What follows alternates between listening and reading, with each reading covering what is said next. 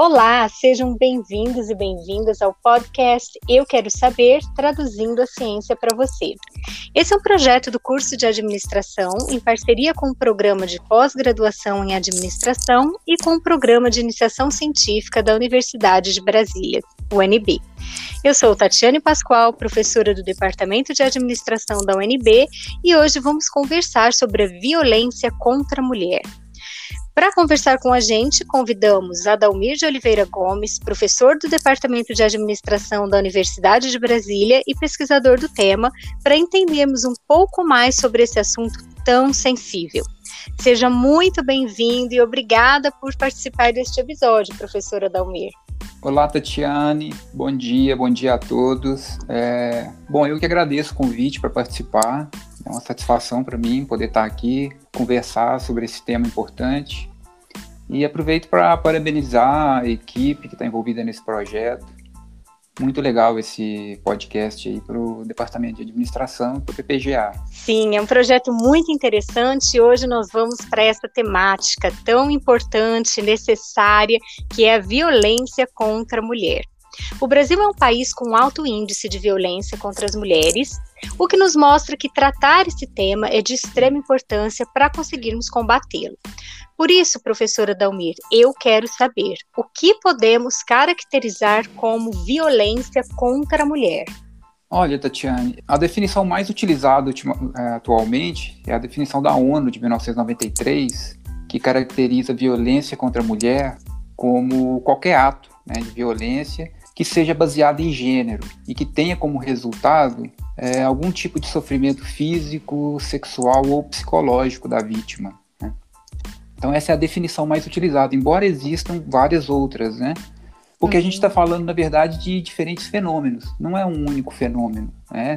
Então a gente tem um, um termo mais amplo, violência contra a mulher, e debaixo dele a gente tem violência doméstica, por exemplo, a gente tem violência sexual, feminicídio, até violência contra crianças, só para a gente ter uma ideia de todos os crimes de violência sexual cometidos no Brasil, 60% é em adolescentes e crianças. Então, assim, é, é, é, um, é um problema bastante complexo e que é difícil você definir ele claramente, né? Existem também diferentes abordagens, cada uma dessas abordagens traz uma definição específica, por exemplo, a abordagem da saúde pública, né, vai estar mais focado, obviamente, em questões de saúde políticas públicas, que é a abordagem que eu tenho mais trabalhado. Né? A gente tem também a da justiça criminal, sociologia, psicologia e várias outras, né? cada um com um olhar específico para esse problema.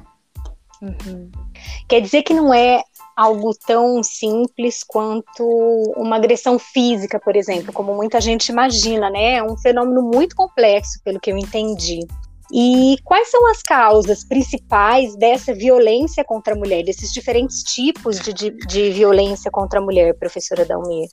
É, essa é uma pergunta importante. Mas só voltando um pouco na sua colocação, é, realmente não é só agressão, né? A gente está falando de, às vezes, ameaça, é, cárcere privado, é, assédio, tentativa de assassinato, é, homicídio, estupro. Então, assim, são vários tipos de violência, né?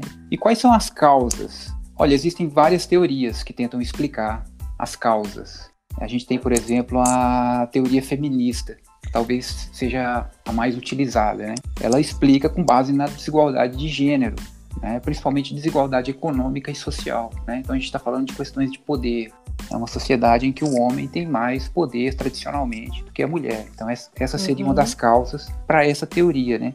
A gente tem também teoria sobre religião, né, que diz que valores religiosos estariam aí por trás, né, algumas religiões elas seriam até de certa forma coniventes com esse tipo de violência, né.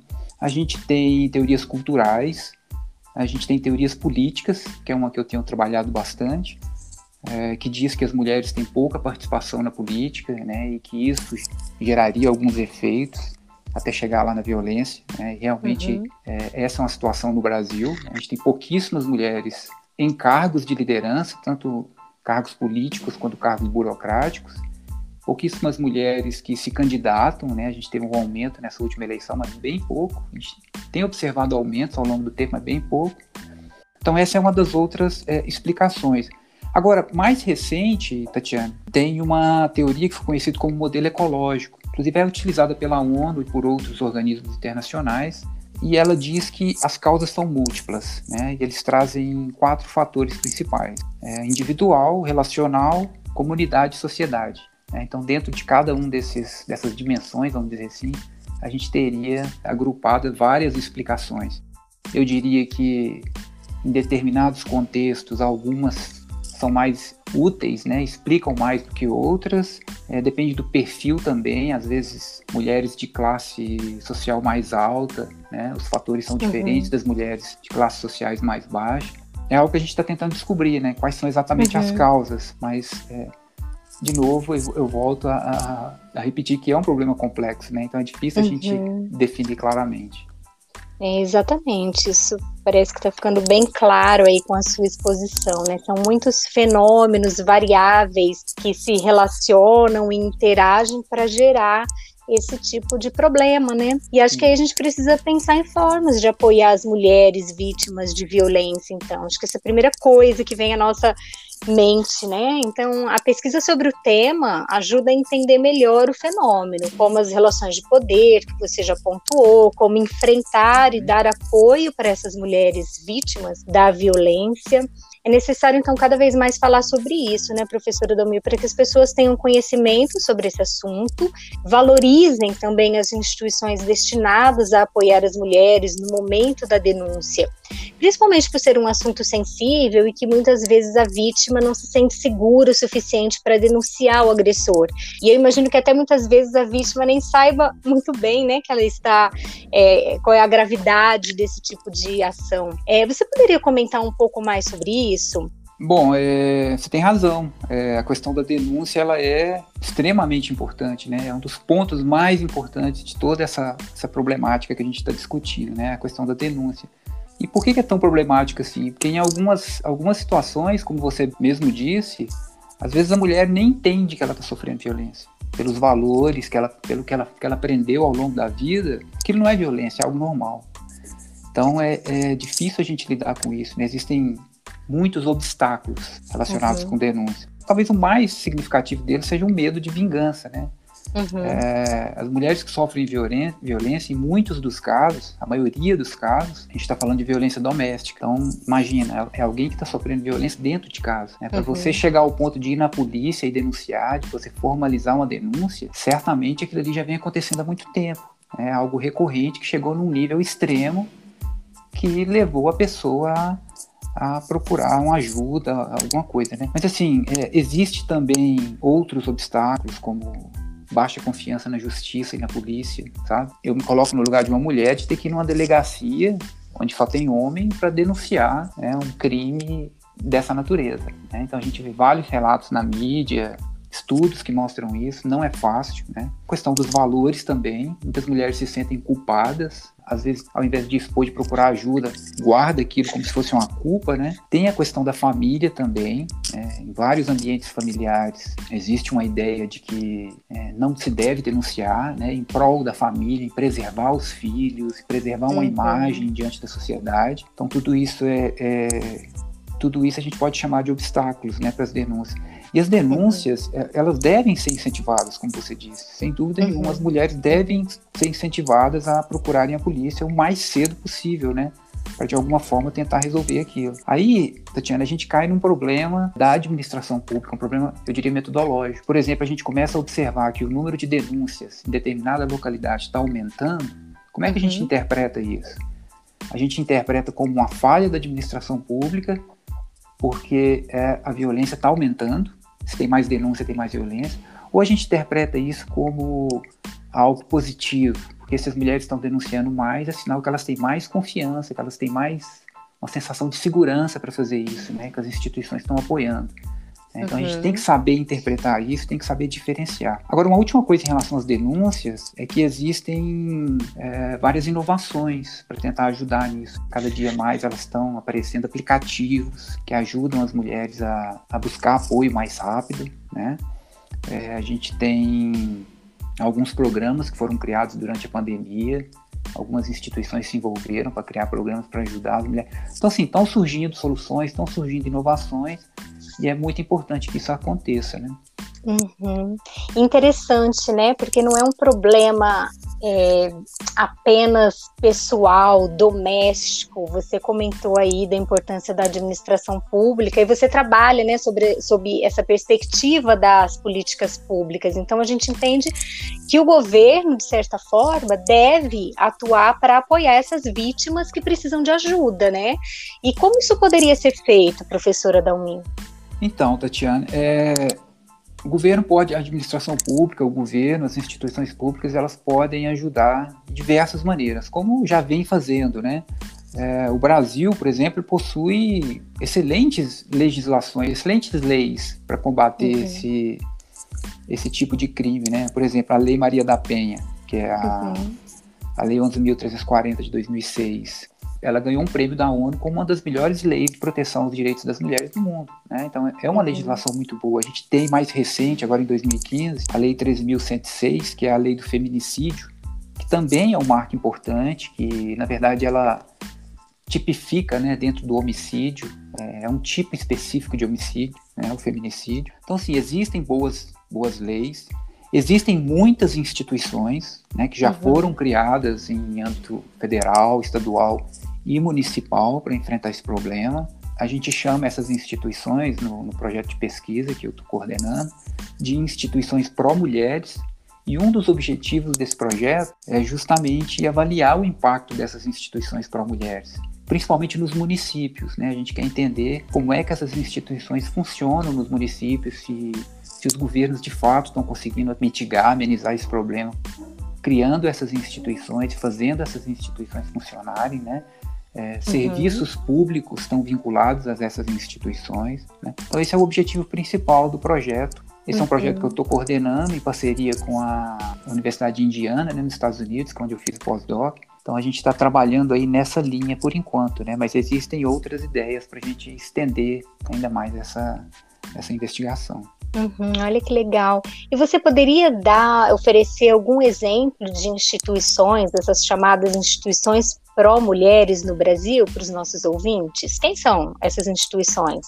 São várias instituições né, que a gente chama de pró-mulheres. Por exemplo, as secretarias executivas né, em municípios, é, nos estados e até na, na, na, no nível federal. Né? Você tem os planos municipais, alguns municípios possuem. Você tem uhum. fundos municipais para, de alguma forma, ganhar recursos para combater os problemas. A gente tem conselhos municipais formados por membros da sociedade, do governo. A gente tem centros de referência dos municípios que agregam vários tipos de serviços e muitos deles voltados para combater o problema, né?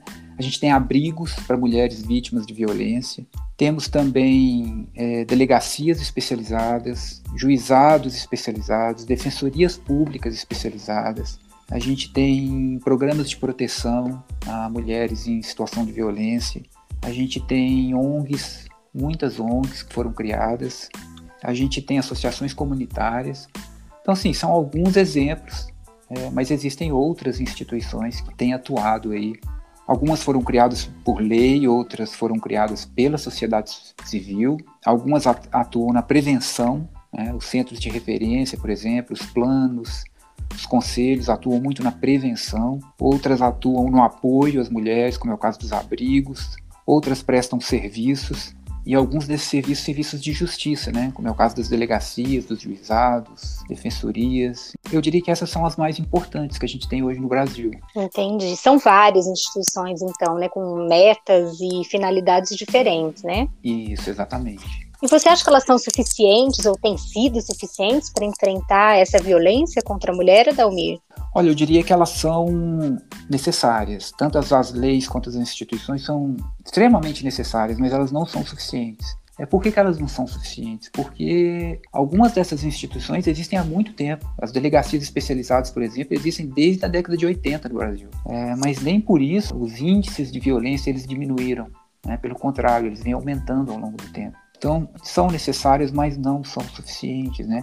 A gente precisa de, além das instituições, além das leis, a gente precisa de outras coisas. Por exemplo, a gente precisa de, na minha opinião, né, de campanhas educativas que sejam contínuas e que sejam focalizadas em determinados grupos da sociedade. Né? Então, a gente precisa uhum. de campanhas para os homens, quase sempre são os agressores, é, para parceiros, né, maridos, namorados, que muitas vezes também são os agressores. A gente precisa de campanhas para crianças, para elas de alguma forma entenderem que aquilo é uma violência. A gente precisa de campanhas para as mulheres, né, para as mulheres, é, muitas não sabem que aquilo é violência, muitas sabem, mas não sabem como ou onde procurar ajuda. Muitas não sabem dos direitos que elas têm. A gente está falando de acesso à justiça aí nesse caso. Né? Então a gente precisa assim tentar de alguma forma mudar essa realidade triste que a gente tem no país, mas a gente tem que começar com talvez fazer um trabalho de base, sabe?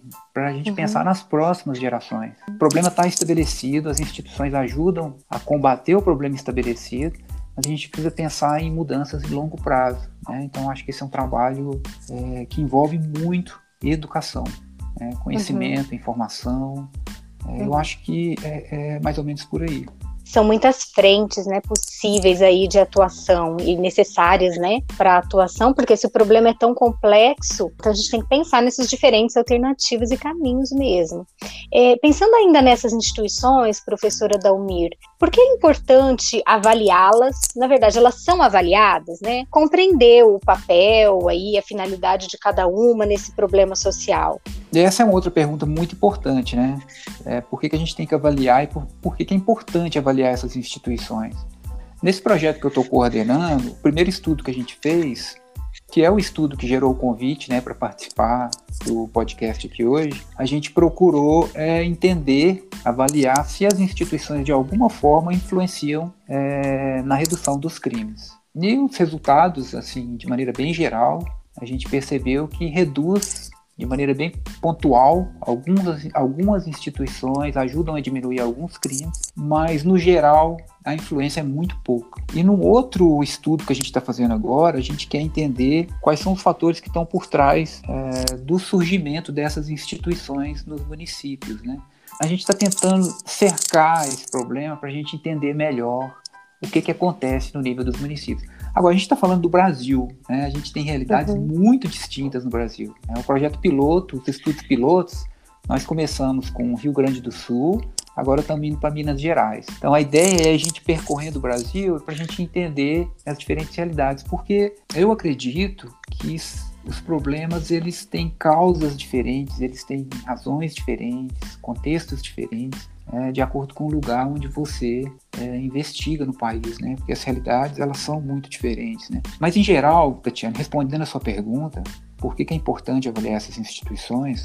Eu diria que para que a gente possa aperfeiçoá-las, né? Para que elas possam trabalhar melhor, cumprir melhor o seu papel, para que a gente possa, se for necessário, criar novas instituições, para os governos locais possam uhum. criar novas instituições ou novas políticas, também para que as vítimas desses crimes possam receber apoio adequado, né, para que possa de alguma forma tentar amenizar os efeitos desses crimes, né, junto a essas vítimas. E, em última instância, para que a violência contra a mulher diminua no país. E para que esse problema não seja um problema para as gerações futuras. Né? Eu acho que é para isso que a gente tem que avaliar é essas instituições, que são as ferramentas e os mecanismos mais importantes que a gente tem hoje.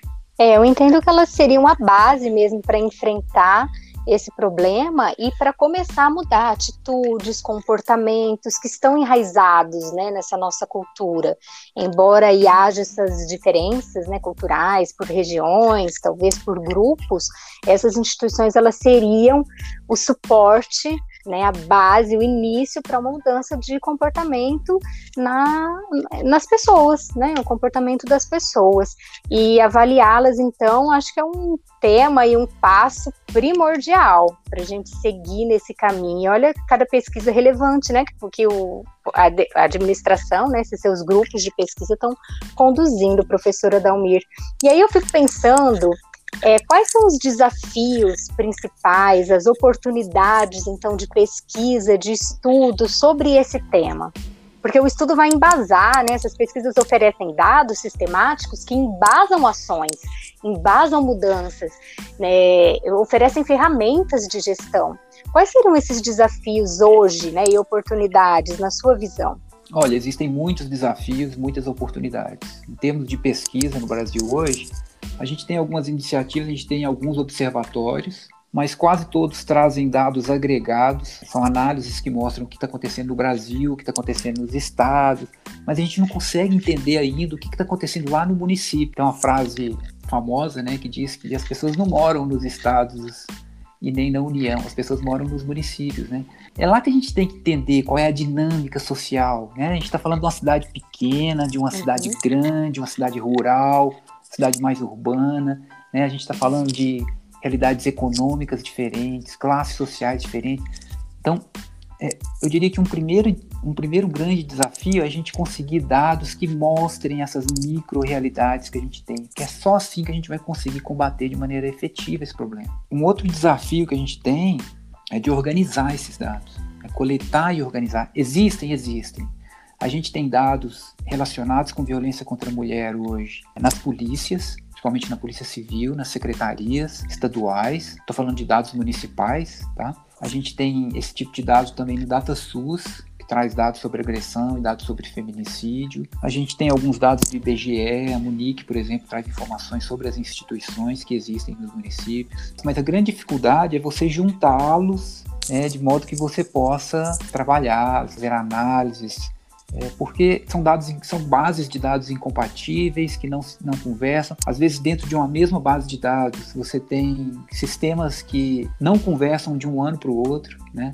Então, tudo isso é um trabalho, uma tarefa que cabe aí ao pesquisador organizar tudo isso, né? uhum. né? Tem a questão da confiabilidade desses dados também, né? Existem algumas dúvidas se são realmente confiáveis. Existem também é, um outro desafio que eu colocaria também é a questão do estigma que existe sobre o tema. É um problema, como você disse lá no início, sensível, né? Tem olhares diferentes da sociedade para isso, ainda mais agora que a gente está num momento em que o país está tão dividido, né, em termos políticos e qualquer discussão mais aprofundada sobre esses temas acaba caindo aí em ideologias políticas, toda essa discussão, né? Isso é isso é problemático para quem faz pesquisa no Brasil, mas a gente tem que superar isso, a gente tem que olhar isso na ótica do problema social né, e das consequências que isso gera para a sociedade.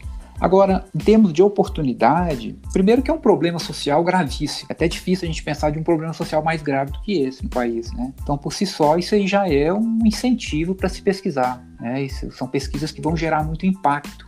Né? Cada vez mais a gente está procurando impacto né, em nossas pesquisas. É uma outra oportunidade é a possibilidade de se construir uma teoria para violência contra a mulher no Brasil ou se construir diferentes teorias, dependendo aí dos contextos. Existe um interesse enorme da comunidade científica internacional sobre esse problema.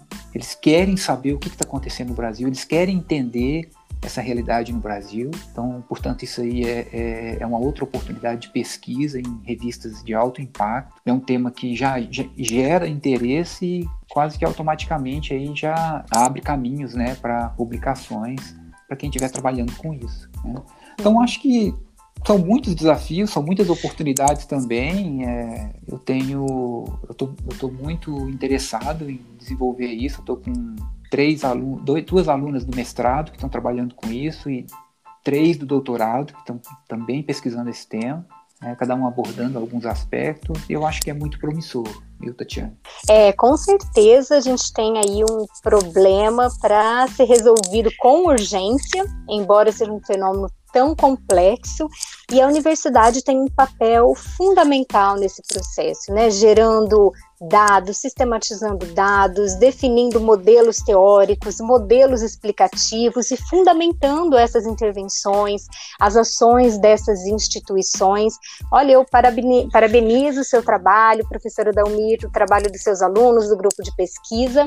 Desejo muito sucesso, porque realmente é um tema instigante, né? Porque o Brasil tem esses dados tão assustadores de violência contra a mulher e sucesso aí na condução desses, dessas pesquisas, viu? Muito obrigada pela nossa conversa. Foi ótimo debater esse tema no nosso podcast. Nós agradecemos aqui o nosso convidado por esclarecer aspectos tão importantes sobre a violência contra a mulher e por contribuir com a ciência do nosso país. Obrigada pela companhia, professora Dalmir, e até o próximo episódio do Eu Quero Saber, traduzindo a ciência para você. Obrigado, Tatiane, foi um prazer participar. Um abraço e bom dia a todos.